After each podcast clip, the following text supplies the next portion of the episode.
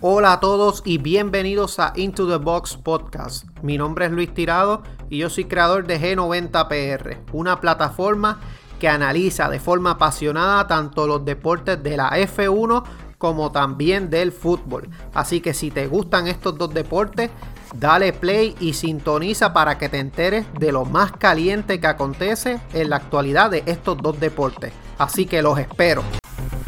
¿Qué está pasando mi gente? Bienvenidos al sexto episodio de Into the Box Podcast. Mi nombre es Luis Tirado, yo soy de G90PR y vamos a estar hoy hablándoles de todo lo que está aconteciendo en la Fórmula 1 y también un poco de las previas de la Champions League que hoy se juega los cuartos de final, los partidos de Real Madrid contra el Liverpool y el Manchester City contra el Borussia Dortmund. Así que vamos de lleno, vamos al mambo empezamos con la Fórmula 1 y sale una noticia que habla sobre que Lewis Hamilton es el superespía de la Fórmula 1, ya que es uno de los pilotos que vigila de cerca lo que hacen los equipos rivales.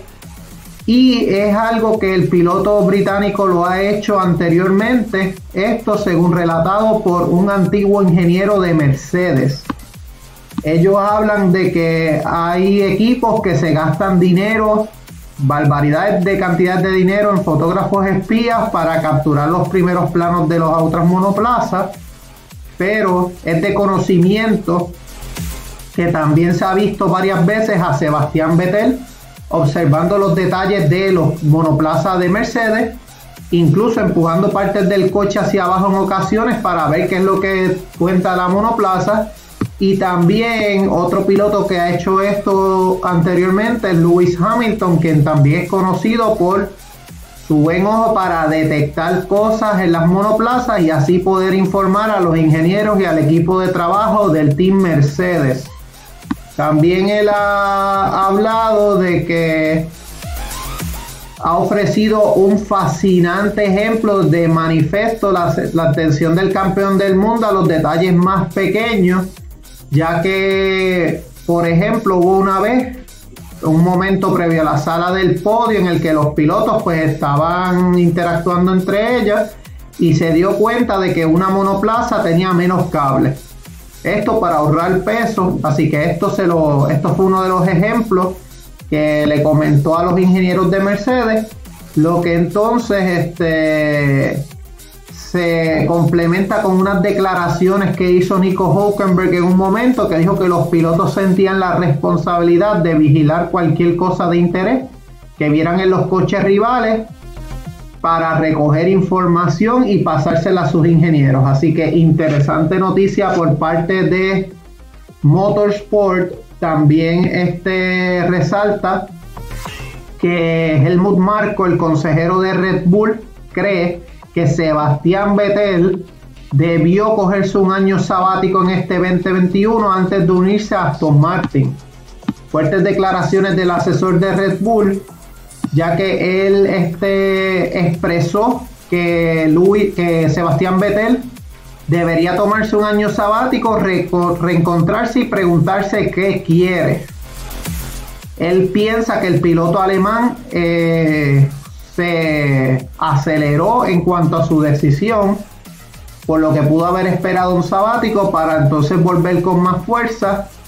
Incluso este, también se le preguntó a Helmut Marco sobre las dificultades de Vettel y él respondió que también Aston Martin pues no logra luchar en la parte delantera de la zona media de la parrilla debido a que las nuevas reglas han perjudicado a los coches de bajo rake como principal causa de su sufrimiento.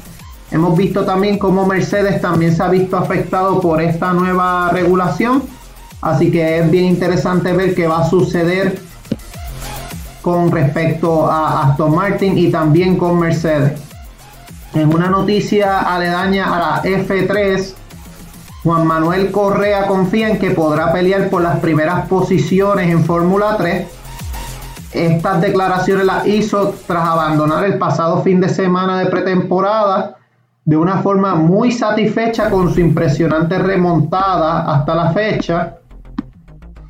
Este piloto estadounidense de origen ecuatoriano disputó su primera sesión oficial luego de sobrevivir a un trágico accidente de Fórmula 2 en, en, el circuito de Spa para el año 2019, que también acabó con la vida de Anthony Hobart, que era uno de los más allegados a Pierre Gasly.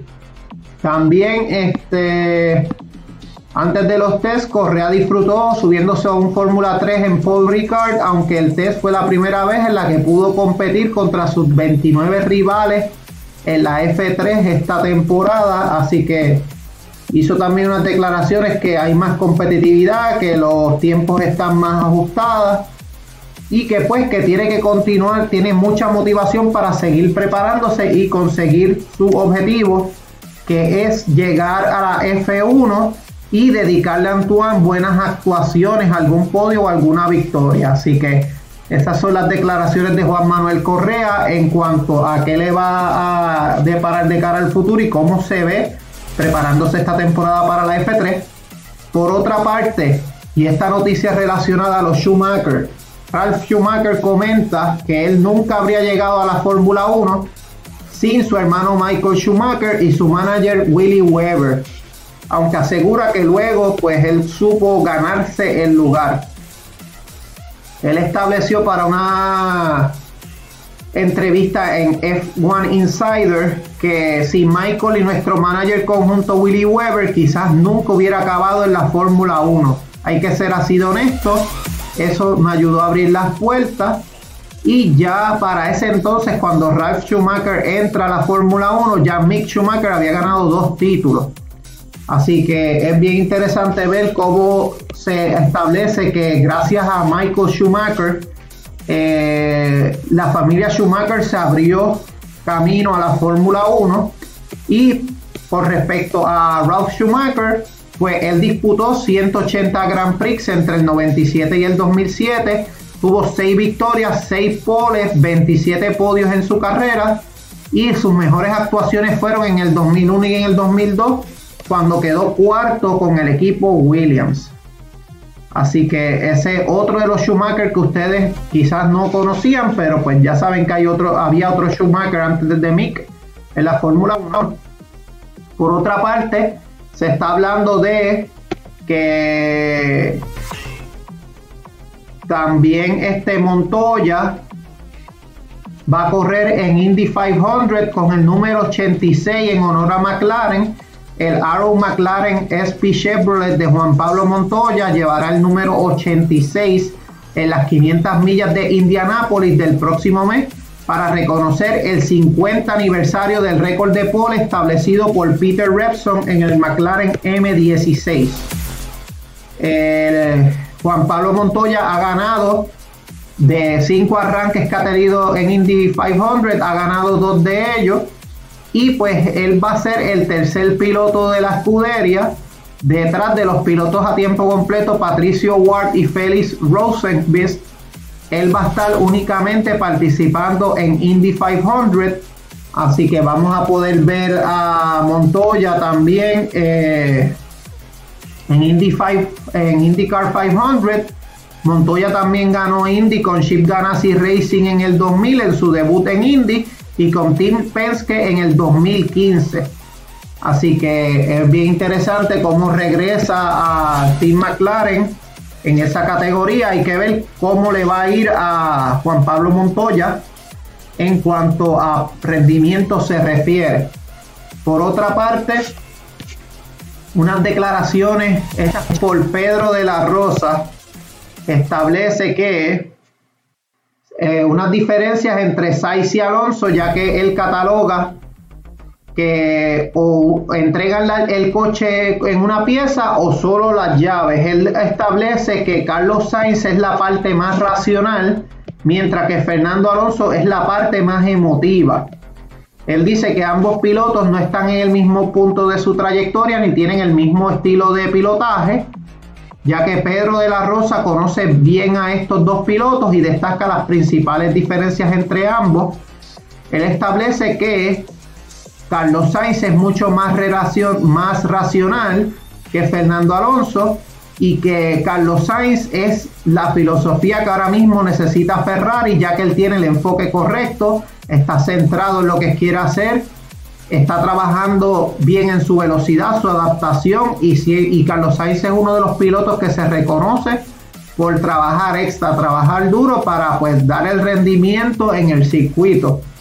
Por parte de Fernando Alonso, se caracteriza por sacar el potencial del coche lo más, hasta el punto máximo desde la primera vuelta. Y pues ya Fernando Alonso no tiene nada que perder ya que él ganó dos campeonatos del mundo. Por parte de Carlos Sainz se le entiende que lo tiene todo para ganar, pero que tiene que pues seguir mejorando. Tiene que también seguir este improving. Y también este, él entiende que el la monoplaza de Carlos Sainz se adapta poco a poco a la velocidad. Esto no significa que, pues, que uno sea mejor que el otro, ya que son pilotos totalmente diferentes, pero que considera que Carlos está un poco infravalorado por su nombre y por su apellido. Así que es bien interesante ver cómo, este, cómo Pedro de la Rosa compara a ambos pilotos. Por otra parte, Alpine eh, detecta su punto débil en, el rendimiento de la monoplaza y son las altas temperaturas. Ellos admiten que esperan haber sido dos o tres décimas de segundo más rápido, pero dice también que el calor de Bahrein hizo saltar las alarmas y reconoce que afectó su rendimiento. Por lo que pudimos ver, este, le costó muchísimo al Pine eh, colarse en buenas posiciones en Bahrein. Alpine llegó a estar entre las posiciones 7 y 10 cuando Fernando Alonso estuvo combatiendo contra Sebastián Vettel y Carlos Sainz. Aún así, pues Alpine tiene mucho que mejorar para este próximo circuito de Imola y ellos prometen más rendimiento. Ellos piensan llevar eh, piezas nuevas a estas primeras carreras y el equipo de Alpine está trabajando en la parte trasera de la monoplaza a raíz de los cambios en la normativa de este año y esto les ellos prometen que con estas nuevas piezas pues van a tener un mejor rendimiento en esta segunda carrera el Emilia Romagna Grand Prix que está a un poco menos de, dos semanas de, este, de que se lleve a cabo. Así que, por otra parte, noticias relacionadas en esta parte a Mercedes, es que salió una noticia hablando específicamente de Valtteri Bottas cuando tuvo la situación en el Grand Prix de Rusia en el 2018 Toto Wolf establece que Bottas nunca estuvo cerca de retirarse. Esto se vio, esta situación la pudimos apreciar en la tercera temporada de Drive to Survive, ya que cuando Bottas gana ese Grand Prix de Rusia, vimos cómo se quedó solo básicamente y él estuvo bien decepcionado con todo el equipo, pero que él entiende que jamás por la mente de Valtteri Bottas pensó que él se debía retirar o que quería retirarse. Eh, esto pasó luego de que Rusia 2018 él lideraba la carrera, pero Mercedes pues le pidió que Lewis Hamilton le pasara esto para ayudar su mundial contra Sebastián Vettel y pues este, él nunca establece que él nunca pensó en retirarse. Y tengo que corregir que fue en el Grand Prix 2020, entiendo que fue que Valtteri Bottas ganó el de Rusia, pero en el 2018 fue que ganó Hamilton, que tuvo que Valtteri Bottas dejarlo pasar. Así que en noticias relacionadas a también Mercedes, ellos nunca vieron, según ellos, la hostilidad que podía pasar entre Lewis Hamilton y Nico Rosberg. Este, Mercedes desconocía sobre esta situación y niega que este tipo de rivalidades saque lo mejor de cada piloto, ya que ellos eh, había una amistad previamente a esta riña entre Lewis Hamilton y Nico Rosberg. Ellos fueron amigos desde el karting, se encontraron en el 2013 como compañeros de equipo en Mercedes y los tres años que ambos lucharon por el título, pues la amistad se degradó, se empeoró la amistad entre ellos que hasta lo termina rompiéndose básicamente la amistad. Eh, Toto Wolf establece que pues que no está seguro de que este tipo de amistad saque lo mejor de ambos de esta competencia porque es negatividad, no los llevó a ser team players. Y este Wolf revela que desde Mercedes lo tenían difícil para entender por completo y eliminar el conflicto entre ambos sin saber el origen. Fue muy difícil porque él este llegó nuevo a la Fórmula 1 y tanto Nico y Luis llevaban más en el deporte, pero pues no había mucho respeto entre ellos. Eh, había incluso, Toto Wolff menciona sentimientos egoístas y pues esto llevó a que Nico Rosberg fue el único compañero de Hamilton que lo logró vencer. Así que, y Hamilton estuvo bien enojado por esa situación, así que es bastante interesante ver qué pasa. Y para cerrar con la Fórmula 1, sale una noticia en Soy Motor específicamente que habla de que Sainz y Leclerc, madurez y sinceridad ante cualquier incidente Leclerc y Sainz explicaron cómo actuarían en caso de un incidente entre ellos y pues ambos dejan saber que la sinceridad y la madurez es lo que debe resaltar en estos casos, ya que, por ejemplo, el reciente historial de Ferrari de, choques entre compañeros fue en Brasil 19 y Estiria 2020 entre Sebastián Vettel y Charles Leclerc, eh, Ferrari entiende que ambos pilotos comparten una misma visión en ese sentido y entiende que no deben haber problemas entre ambos. Así que Charles Leclerc ve como también Carlos Sainz se adapta mucho a su estilo, ya que los ven bastante similares en cuanto a cómo se comportan con las situaciones. Hay que ver, ¿verdad? ¿Qué es lo que sucede?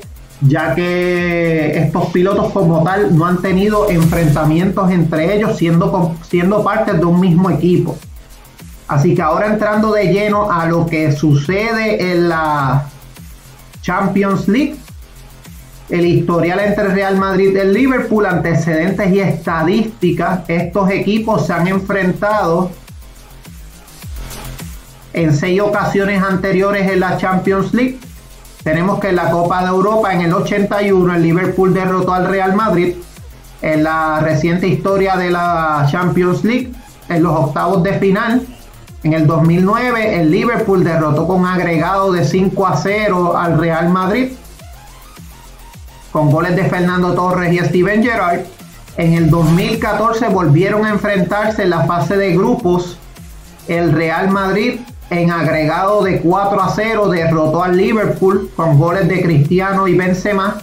En ambos partidos, Benzema les hizo un hat-trick. Y la historia se repite en el 2018 en la final en Kiev cuando Real Madrid derrotó 3 a 1 al Liverpool, un partido bastante controversial, ya que ahí vimos como Sergio Ramos fue el autor de la lesión de Mohamed Salah del hombro, lo que se le vio un equipo red bien lastrado luego de este incidente con Sergio Ramos. Así que hablando de las noticias, y esto es un bombazo, salió hoy eh, Real Madrid no va, a, no va a poder contar con el central Rafael Barán para este partido de ida y de vuelta en la Champions League. Y esto es porque el jugador ha dado positivo a COVID. Así que Rafael Barán no va a estar tanto ni para el partido de ida ni para el partido de vuelta de la Champions League y tampoco va a jugar contra el Barcelona en el clásico de este fin de semana. Así que esto es un varapalo para el equipo madridista ya que este equipo no va a contar con sus dos centrales titulares. Eh, y es una pena ya que sabemos que al Real Madrid no le va bien sin Sergio Ramos, imagínense si Rafael Barán. En cuanto a un poco más de la historia de, de estos dos equipos, en esta temporada ninguno de los dos equipos ha alcanzado su máximo potencial, pero tienen muchas estrellas como ya les mencioné, estos dos equipos no van a poder contar con sus eh, centrales titulares específicamente.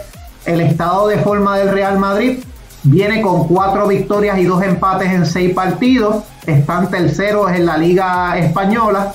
Por parte del Liverpool tienen una racha de cuatro victorias y dos derrotas en sus últimos seis partidos. Están séptimos en la Liga Premier y cuáles son este, las alineaciones probables. Tenemos a Thibaut Courtois, tenemos a Nacho Fernández, Eder Militao, Ferdinand Men, eh, Bendy, Lucas Vázquez, Lucas Modric, Casemiro, tenemos a Tony Cross, Marcelo, Benzema y Vinicius.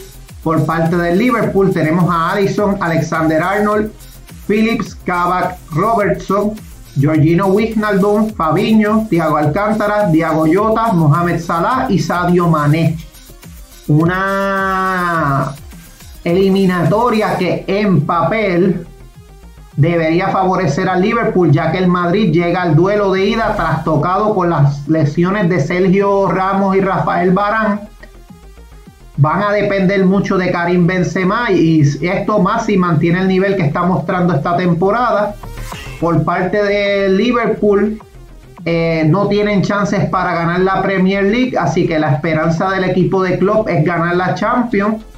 Diogo Jota ha vuelto a su idilio con el gol mientras que Salah y Mané siguen on fire.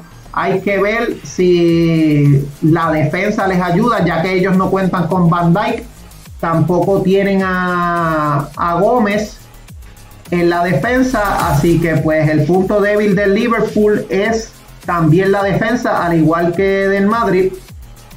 Es bien interesante ver qué va a suceder entre dos equipos que pues son de los top en Europa, pero lamentablemente esta temporada no les está yendo muy bien. Así que hay que ver qué sucede con ese equipo. Le mencionamos la rumorada, eh, tenemos la rumorada alineación probable. Tenemos que tenemos a Cortuar la portería, una defensa de tres con Nacho Barán y Militao tenemos un mediocampo poblado con Lucas Vázquez, Lucas Modric, Casemiro, Tony Cross y Mendy. Y tenemos a Marco Asensio y Benzema en la delantera. Por parte del Liverpool tenemos a Sadio Mané, Diogo Jota y Sala en la delantera. Thiago Fabiño y Wijnaldum en el mediocampo. Robertson Phillips o eh, y Alexander Arnold en la defensa y Allison en la portería. Tenemos que Zidane Cuenta para este, con este partido como suplentes con Marcelo, Odriozola, Vinicius, Isco, Valverde, Arriba, Rodrigo y Mariano. Por parte de Club cuenta con Adrián Davis, Milner, Kita, Oxley Chamberlain, Jones, Simicas, Shakiri Davis y Williams. Así que estas son las alineaciones probables del Real Madrid de cara a este partido. Algo bien interesante también que les tengo que mencionar es que el Madrid con Sergio Ramos ha disputado 63 partidos en cruces sin contar las finales. Tienen un balance de 33 victorias, 10 empates y 20 derrotas. Sin embargo, el particular de Sergio Ramos es de 30 victorias, 9 empates y 14 derrotas. Con su capitán en el campo, el Madrid ha perdido 16 partidos de 107 en la Champions y sin él han jugado 34 partidos de Champions y esto ha llevado a 20 victorias, 4 empates y 10 derrotas. Y de esos 10 partidos con derrotas, 7 llegaron en los últimos 11 sin Sergio Ramos. Así, por lesión o por sanción. Así que ya ven que el Madrid sin Sergio Ramos cuenta con 10 derrotas, como podemos ver en las últimas eliminatorias, tanto en contra el Ajax y el Manchester City, Sergio Ramos no ha estado y en ambos partidos han sido derrotados, así que no debería ser una sorpresa que el Real Madrid pierda el partido hoy y más sin tener la defensa de Rafael Barán y también de Sergio Ramos. Hay que apuntar también que Liverpool no está tan bien en defensa, pero cuentan en papel con poderío más ofensivo. Así que hay que ver qué sucede en cuanto a esa eliminatoria que va a estar bien interesante. Por parte de la otra eliminatoria, hoy el Manchester City juega contra el Borussia Dortmund.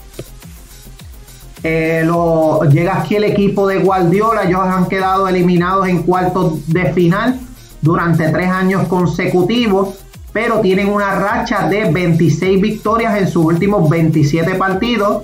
Está líder en la Premier League, se deshicieron del Borussia Mönchengladbach en octavos de final. Y el Borussia por su parte pues vive una temporada marcada por la irregularidad ya que no cuentan con Jadon Sancho y también este, están esperanzados en lo que pueda hacer Erling Braut Haaland objetivo de varios equipos en Europa. El Manchester City, como les dije, llega con una racha de cinco victorias, una derrota. Están primeros en la Premier League.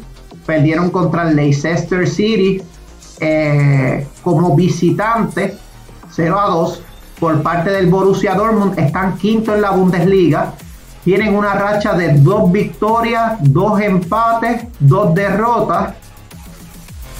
Y ellos perdieron contra el Eintracht de Frankfurt. Las alineaciones probables son Ederson, Walker Stones, Rubén Díaz, Cancelo, Rodri, Gondogan, Sterling, Bernardo Silva, Phil Foden y Kevin De Bruyne. Por parte del Dortmund está Hits, Khan, Akanji, Homers, Guerreiro, Delaney, Bellingham, Dahoud, Rus y Haaland.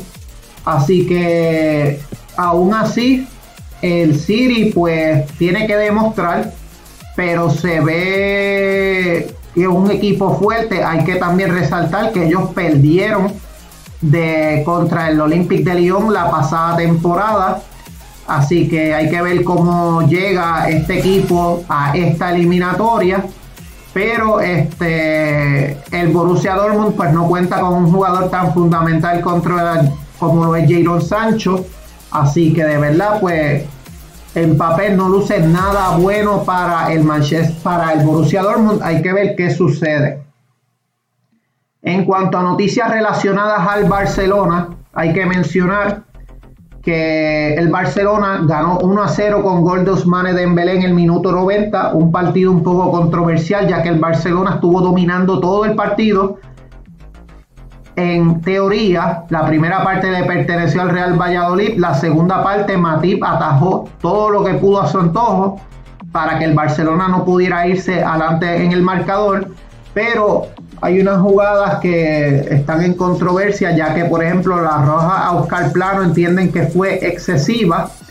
También este, hay unos derribos claros que no fueron sancionados, como la falta en el minuto 10 de Mingüesa a Codro la de Rubén Alcaraz a Griezmann en el 12 y el pisotón de Busquets a Nacho en el 18. Eh, él entiende, entienden también que Alcaraz debió haber sido amonestado. Y pues este también hay unas jugadas controversiales en cuanto a la mano de Jordi Alba, el pisotón a, un Mane de Embelé. Aún así, pues las intervenciones del VAR cada vez son menos solventes, confunda jugadores y espectadores. Estos fueron declaraciones que se hicieron por Barre, Barrenechea Montero es por Mundo Deportivo. Aún así el Barcelona pues ganó 1 a 0, lo que deja la liga a un punto de cara al clásico. Ahora mismo la diferencia entre Barcelona y Atlético de Madrid es un punto y de Barcelona a Real Madrid son dos puntos. Así que el partido del fin de semana del clásico va a ser bien interesante ya que puede definir la liga. En cuanto a esos dos equipos se refiere, por parte del Atlético tiene que asegurarse de ganar y que estos equipos tengan un traspié, no pueden permitirse otra derrota en el camino. Por otra parte, hablando también del equipo azulgrana, Gerard Piqué, si quiere jugar en el clásico, deberá luchar contra el dolor ya que todavía sigue lesionado Sergi Roberto sí ha trabajado con el grupo, se espera que pueda ser una potencial incorporación para el equipo culé de cara al clásico, así que es bien interesante ver qué va a suceder. Por parte de noticias relacionadas al Atlético de Madrid, es la segunda plantilla con mayor valor en la liga ya que su plantilla cuesta 748 millones, la del Barça 823 millones y Real Madrid 745.5 millones. Eh, Joao Félix ahora mismo tiene un valor de 80 millones, cifras iguales a las de Lionel Messi, Frankie de Jong y Ansu Fati en el Barcelona y Jan Black ahora mismo es el jugador con más valor en la liga con 90 millones de euros. Para ir cerrando con este episodio, vamos a estar también hablando rápidamente de todo lo que ha acontecido con Philip Cutiño, ya que sigue lesionado, se espera que pase por el quirófano y incluso se está, incluso se está comentando de que Philip Cutiño pues pueda ser traspasado al final de esta temporada, ya que no creen que haya un tercer chance para Philip Coutinho, el jugador está lesionado. Y para esto también Joan Laporta está esperando conseguir al menos la mitad de lo que el jugador vale. Hay que mencionar que este jugador está tasado en alrededor de 160 millones de dólares y esperan recuperar una parte no hay muchos interesados en la situación de Cutiño, pero se ha hablado mucho del Tottenham Hotspur de José Mourinho o el Arsenal de Mikel Arteta, de Miquel Arteta. Así que Philip Cutiño no parece que va a seguir en el club culé, por lo menos luego de finalizar esta temporada. Y para cerrar, gente, sigue la novela de Neymar. La posibilidad de que Neymar regrese al Barça es bien difícil, pero no es imposible ya que el Barça tiene claro que no va a pagar el traspaso y mucho menos de 150 millones como pide el PSG por un futbolista que acaba contrato al finalizar eh, el próximo año. Así que lo que están hablando es que la posibilidad para que Neymar llegue al Barcelona es que se acabe el contrato y pueda él negociar con el equipo culé. Así que hay que ver qué sucede.